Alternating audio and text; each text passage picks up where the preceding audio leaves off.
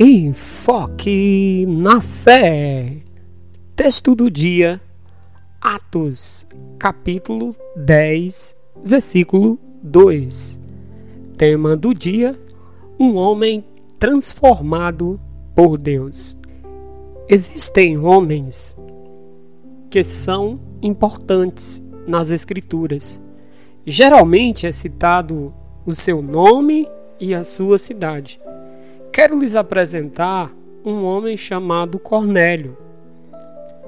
A Bíblia nos relata em Atos 10 e 1 um homem em Cesareia por nome Cornélio, centurião da corte chamada italiana.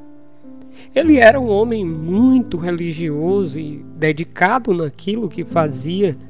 Tinha um bom testemunho da comunidade seu viver era piedoso.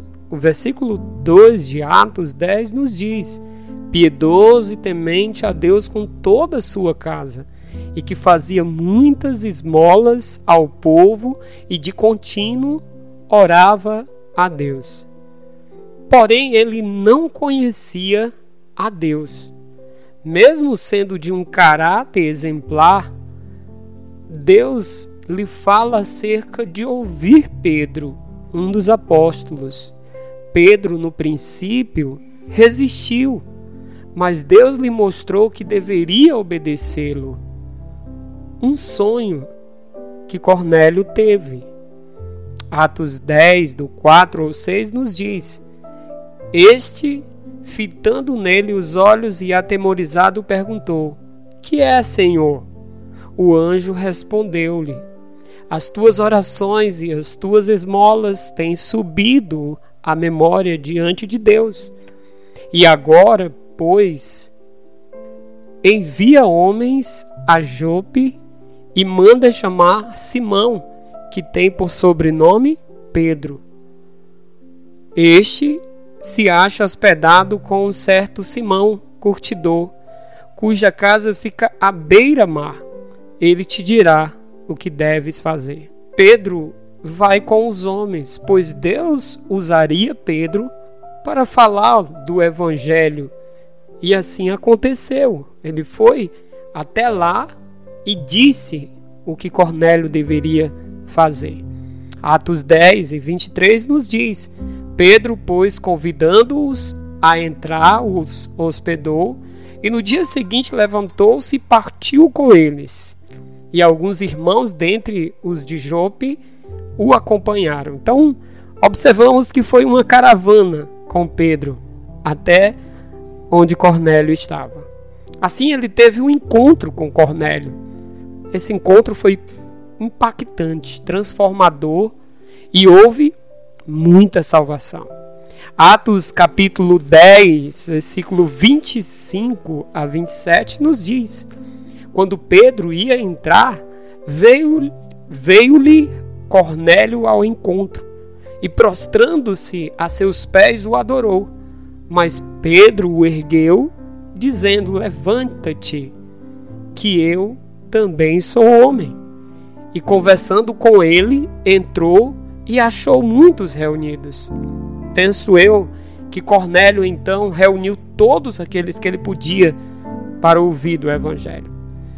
Pedro pregou o evangelho a todos que estavam ali. Cornélio acreditou em Cristo Jesus, assim ele e todos os que estavam ali acreditaram em Cristo Jesus, recebendo o Espírito Santo. Atos 10, 44 diz: Enquanto Pedro ainda dizia estas coisas ou pregava, desceu o Espírito Santo sobre todos os que ouviam a palavra. Eu fico imaginando como Deus usou grandemente a vida de Cornélio pós-conversão. Mas este acontecimento serviu de testemunho também para todos os ouvintes da igreja, porque os versículos que se seguem, Pedro vai dar esse testemunho. E aqui eu queria deixar algumas lições para a minha vida e a sua vida. Primeiro, todos os homens precisam ouvir o evangelho. Mesmo Cornélio, sendo um homem piedoso, temente a Deus, que dava esmolas, ele precisaria ouvir o Evangelho e se converter a Cristo. Segundo, Deus usa meios sobrenaturais para conduzir os pecadores a Cristo. Através de sonhos, através da direção de Pedro, todo o desenrolar da história, Deus estava agindo. Terceiro, não devemos dizer não às direções do Senhor, pois quando o Senhor manda, nós devemos apenas dizer: Eis-me aqui. Quarto e último, precisamos buscar o favor do Senhor em nossas vidas para servir até mesmo aonde não queremos e não queremos pregar. Pedro não queria, Pedro resistiu a princípio, mas Deus lhe mostrou e ele foi. E mesmo depois ele testemunhando, os outros ainda falaram, mas ele disse: Deus me enviou. Atos 10, 47 diz: Respondeu então Pedro: Pode alguém porventura recusar a água para que sejam batizados estes também, como nós receberam o Espírito Santo? Nós observamos então que ali Deus mudou a vida daquele homem, a vida de todos ali. Ele ainda faz essas mudanças. Ele pode mudar a minha vida e a sua vida. Precisamos apenas crer nele e confessar Cristo como nosso Senhor e como nosso Salvador. E assim viver uma vida para a glória dele. Que Deus te abençoe, te conceda a graça de ter uma vida transformada por ele. Amém.